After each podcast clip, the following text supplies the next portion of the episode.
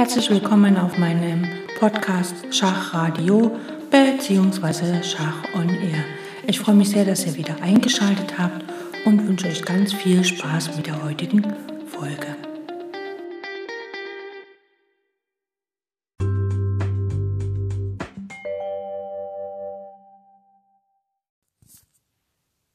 Schauen wir uns folgende Stellung an.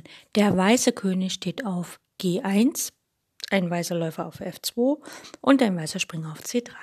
Schwarz hat jetzt in dieser Stellung, die ja nur was symbolisieren soll, kein König, sondern ein Turm auf D8, ein Läufer auf B7 und ein Springer auf F6 sowie einen Bauern auf D5. Der Bauer D5 ist ein Freibauer im Sinne von Schwarz und wir haben als Weißer die Verpflichtung, diesen Freibauern äh, zu blockieren. Wir haben hier zwei Möglichkeiten. Wir können mit dem Springer den Freibauern blockieren oder mit dem Läufer, also Springer C3 nach D4 oder Läufer F2 nach D4.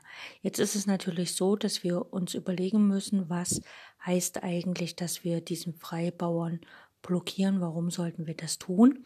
Und da gibt es äh, verschiedene Gründe. Ein Grund ist es, weil er sonst nach vorne ziehen kann oder beziehungsweise stets androht, nach vorne zu gehen. Er kann sich zum Beispiel auch, wenn er nach vorne geht, opfern, um etwas äh, freizulegen, was hinter ihm ist. Das heißt also, wir es reicht nicht, dass wir ihn nur bewachen, sondern wir müssen ihn auch wirklich daran hindern, nach vorne zu gehen.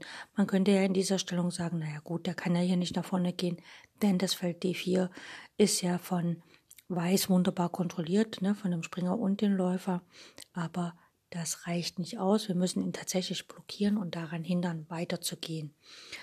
Dann äh, müssen wir ihn auch blockieren, weil das Blockadefeld, also das Feld D4, von Schwarz nicht von vorne mehr angegriffen werden kann. Also egal welche Figur wir auf das Feld D4 setzen, es kann nicht auf der D-Linie vom Turm auf D8 zum Beispiel angegriffen werden, denn der Bauer steht ja noch auf D5.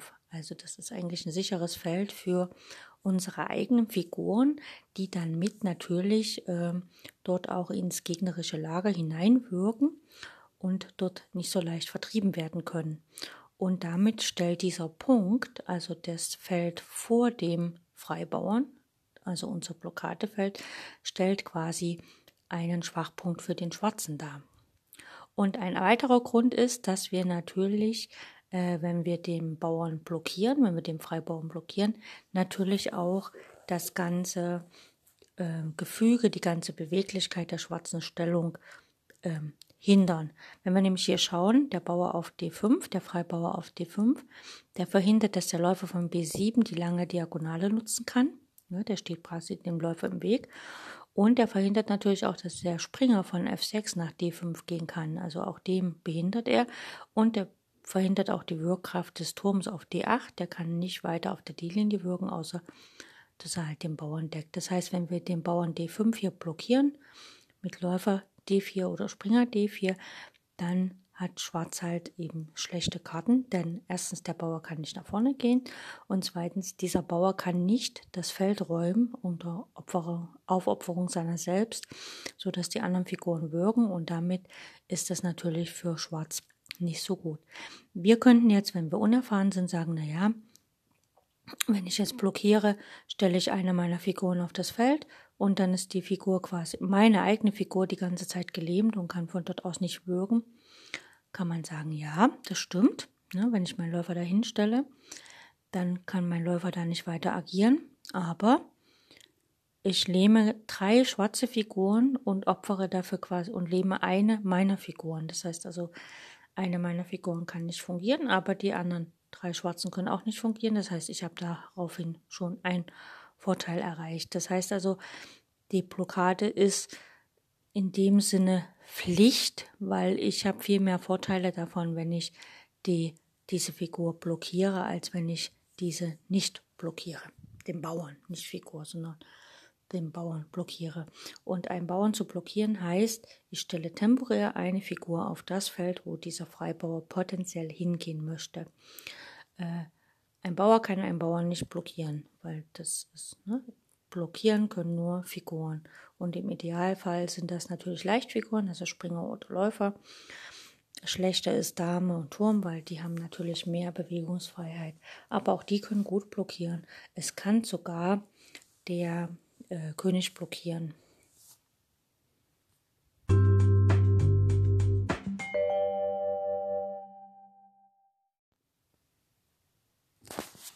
Ich möchte hier nur mal näher auf den Aspekt darauf äh, eingehen, wo der Blockeur, also wo praktisch die Blockadefigur ähm, äh, eine gesamte Stellung lähmt. Da gibt es ein sehr schönes Beispiel. Ähm, der weiße König steht auf G1, ein weißer Springer auf D4, ein weißer Springer auf E5 sowie drei weiße Bauern auf A5, B5 und H5. Und Schwarz hat einen König auf G8 sowie einen Turm auf A8, einen Läufer auf C8, einen Bauer auf A7, B7, D5 und E6. Und da sieht man in dieser Stellung, also ich möchte auf die Stellung gar nicht weiter eingehen und die Stellung auch gar nicht groß analysieren, weil das kommt in einem späteren Art, äh, Kapitel nochmal sehr ausführlich. Aber in dieser Stellung sieht man, dass die beiden Springer, die beiden schwarzen Bauern in der, auf der D- und E-Linie, diese sogenannten Freibauern, weil die haben ja keine Bauern sich gegenüberstehen mehr, dass diese beiden Freibauern ähm, durch die Springer blockiert sind. Das heißt, die können sich nicht bewegen. Und mit dieser Unbeweglichkeit dieser beiden ähm, Bauern ist natürlich die gesamte schwarze Stellung gelähmt. Denn der Läufer von C8 kann nicht agieren. Ne? Er kommt an den Bauern auf E6 nicht vorbei. Er kann aber auch nicht nach D7 gehen, weil da fällt er einfach durch den Springerzug. Der Turm kann demzufolge auch nicht agieren, weil er halt vom Läufer blockiert ist. Die beiden Bauern auf der A- und B-Linie können von Schwarz auch nicht agieren, weil die können jetzt vielleicht ein Feld vorgehen, aber die werden dann direkt durch das, also wenn A6 gespielt wird, spielt Schwarz halt einfach, äh, Weiß einfach B6, spielt Schwarz B6, spielt Weiß A6. Das heißt also, hier geht es auch nicht weiter, ohne dass man sich hier opfert, kann da gar nichts passieren. Und der schwarze König ist letztlich ja auch dann einfach gelähmt, weil er ist an den weißen Haarbauern gebunden, denn wenn dieser anfängt loszulaufen, dann ähm, geht es hier nicht weiter. Das heißt, Weiß hat hier trotz dessen, dass er weniger Material hat, ne, er hat ja quasi einen Bauern weniger und ein, also eine Qualität weniger, äh, hat er trotzdem absolute äh, Gewinnchancen, weil die beiden Springer wirklich alle weißen Figuren lähmen, ne, durch, durch, dass sie das hier blockieren und Weiß quasi einen Mehrbauern auf der Haarlinie hat, den er natürlich auch gewinnbringend einsetzen kann. Weiß hat ja hier einfach die Chance, er kann mit dem König nach F6 reinlaufen oder halt nach G6 und dann den Bauern durchdrücken. Schwarz kann gar nichts machen, Schwarz kann nur zugucken. Und wenn der schwarze König ungünstig weggeht, dann kriegt er sogar noch mit Tempo und Schach, muss wieder zurück und der weiße König kann weiter in die Stellung eindringen. Denn wenn der Springer von der D-Linie weggeht, dann kann sich zwar der Bauer opfern, letztlich wird er aber dann fallen und dann ähm, wird der Läufer zwar beweglicher, aber Weiß hat dann auch schon ein großes Ziel erreicht, in dem der Bauer vielleicht schon viel weiter vorne ist. Dazu kommt aber dann später nochmal ein extra Kapitel.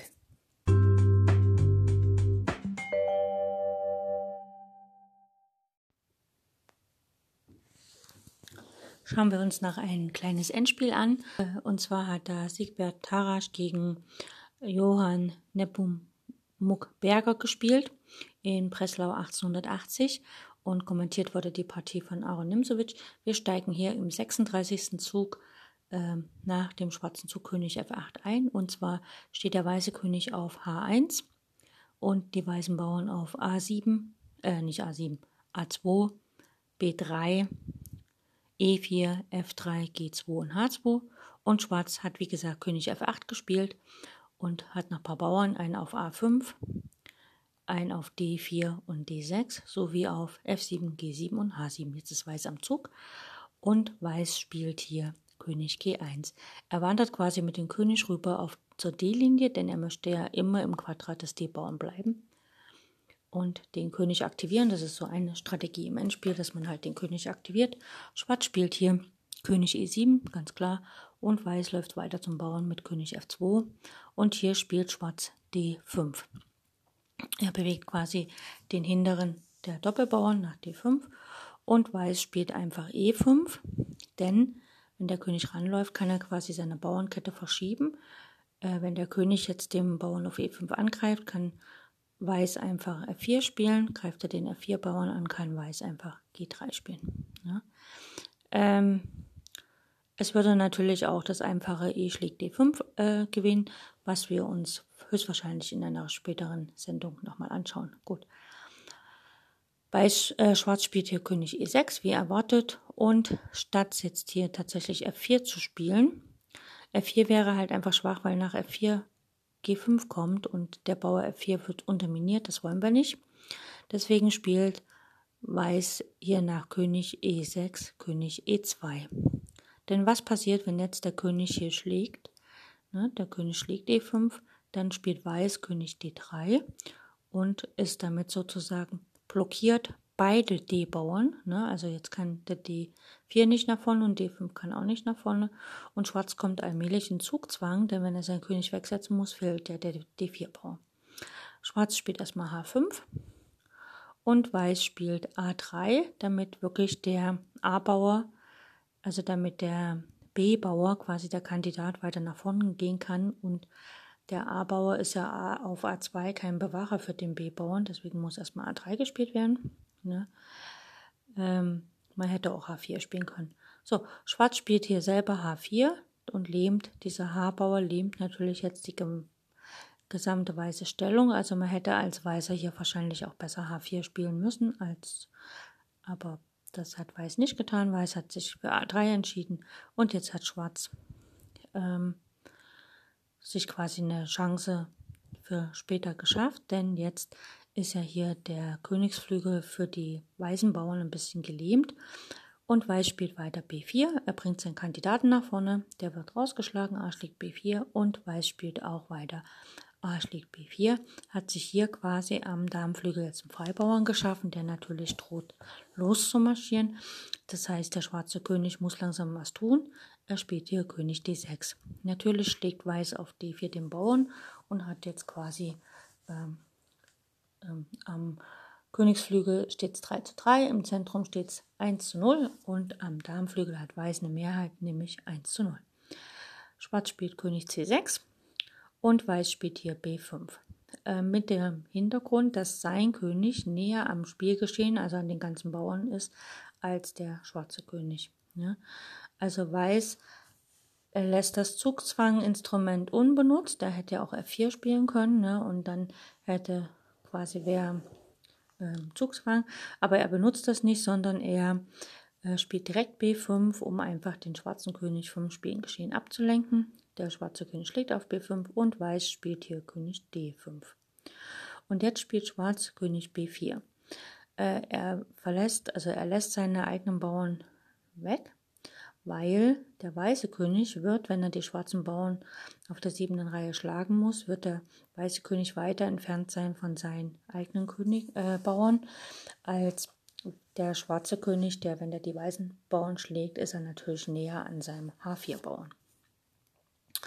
Und nun ist die äh, erfolgte Ablenkung insofern von geringerer Bedeutung, als Schwarz nach dem Raub des G- und H-Bauern nur wenige Tempo für den eigenen H-Bauern benötigt. Das Endspiel ist durch die begangenen Irrtümer lehrreich. Die erreichte Stellung wurde schließlich von Weiß gewonnen, nachdem Schwarz eine Remis-Möglichkeit übersehen hat.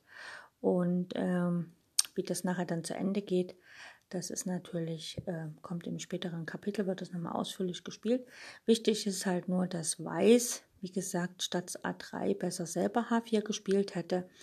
Und dann hätte hier seine Ablenkung noch besser geklappt, weil dann wäre der H-Bauer nicht nach H4 gekommen, sondern Weiß hätte halt einfach weniger Zeit gebraucht. Wir können ja einfach mal schauen nach König B4.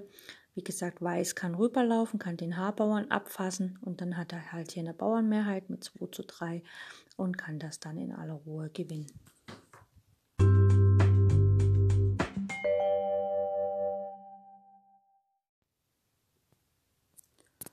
Das Wichtigste für heute war zu erkennen, dass wenn wir einen Frei, also wenn unser Gegner einen Freibauern hat, dass wir dann diesen Freibauern blockieren sollten, auf jeden Fall sollten, mindestens müssen oder mindestens sollten und äh, eigentlich auch müssen. Und der erste Grund dafür ist, dass der Freibauer als ähm, also derjenige, der den Freibauern besitzt, diesen Freibauern immer nach vorne zu ziehen droht, also immer mehr Richtung Umwandlung bringt. Ähm, Im Fernschach ist es zum Beispiel so, die Bauern werden bei Analysen von den Engines unterschiedlich bewertet. Also nicht nur ein Bauer ist ein Punkt wert, sondern je weiter vorne der Bauer an der Umwandlung steht, desto mehr Kraft hat er. Denn dort kann er ja potenziell in eine höherwertige Figur umgewandelt werden. Und das muss natürlich verhindert werden. Und deswegen ist es Beste, ihn zu blockieren. Dann rennt er auf keinen Fall nach vorne.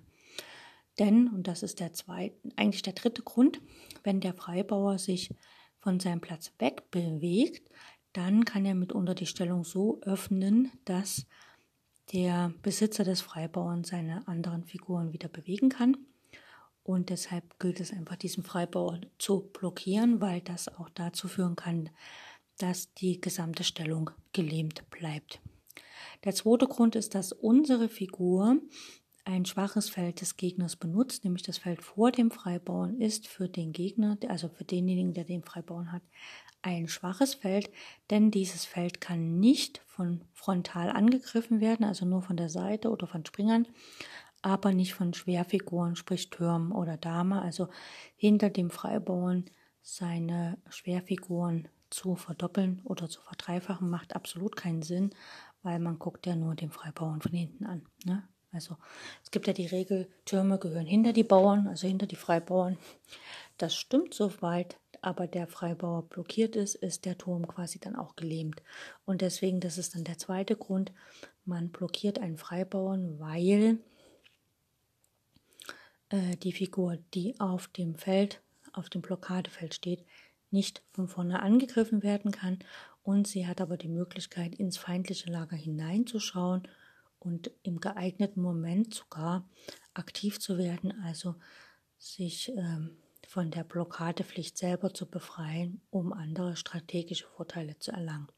Das sind so die drei Gründe, warum wir einen Freibauern unbedingt blockieren sollen. Wir werden die Gründe einzeln nochmal anschauen, mit konkreten Beispielen belegen. Und ja, ich danke fürs Zuhören. Vielleicht könnt ihr ja auf Facebook in die Gruppe kommen, Schach on Air oder ältere Sendungen euch anhören.